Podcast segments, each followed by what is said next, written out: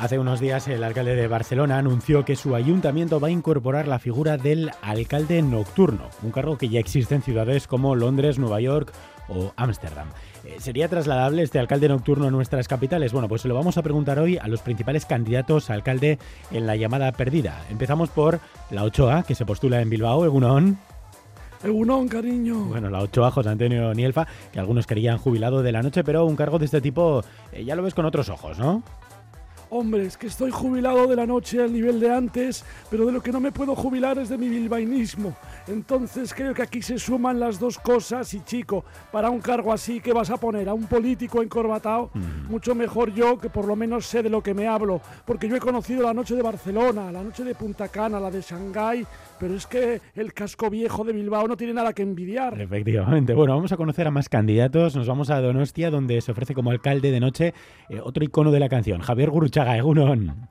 Egunon, Xavier Tocayo, buenos días. Good morning, ladies and gentlemen, monstruos y monstruas. ¡Qué, qué barbaridad! Bueno, en tu caso llevas años viviendo en Madrid, pero no lo has dudado ni un segundo, ¿no? Si tiene que haber un alcalde de la noche Donostiarra, eh, ¿te gustaría ser el primero?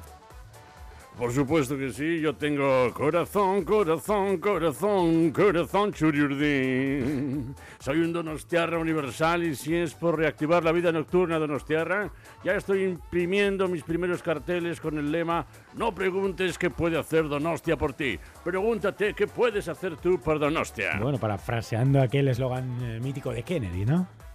Por supuesto, ¿no te parece, Ochoa? Totalmente de acuerdo, Javichu. Hay que darle vida a la noche, que nos estamos volviendo demasiado europeos y, y bueno, lo voy a decir aunque sean estas horas. Eso es un coñazo. ¡Qué barbaridad! ¡Qué, qué, monstruo! Bueno, no sé si, si, estará en la misma línea el candidato a alcalde de noche en Vitoria-Gasteiz, el entrenador del Vasconia, Dusko Ivanovic.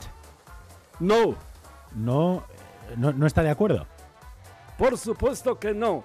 De hecho, esto es lo que hay que combatir. Esa vida de noche desbocada con gente por las calles montando escándalos, música, botellón. Noches para dormir, para en la mañana siguiente poder entrenar al 100%.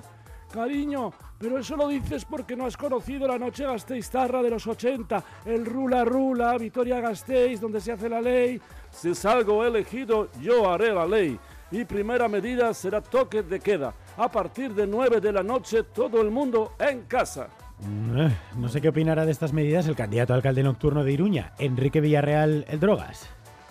Bueno, Gunón, este señor que acaba de intervenir, que tenga cuidado que los de Iruña sabemos que las alcaldías van y vienen y los que hemos pateado la noche sabemos también que después de los subidones suelen venir unos bajonazos de cuidado. Bueno, pues hasta aquí por hoy la llamada perdida.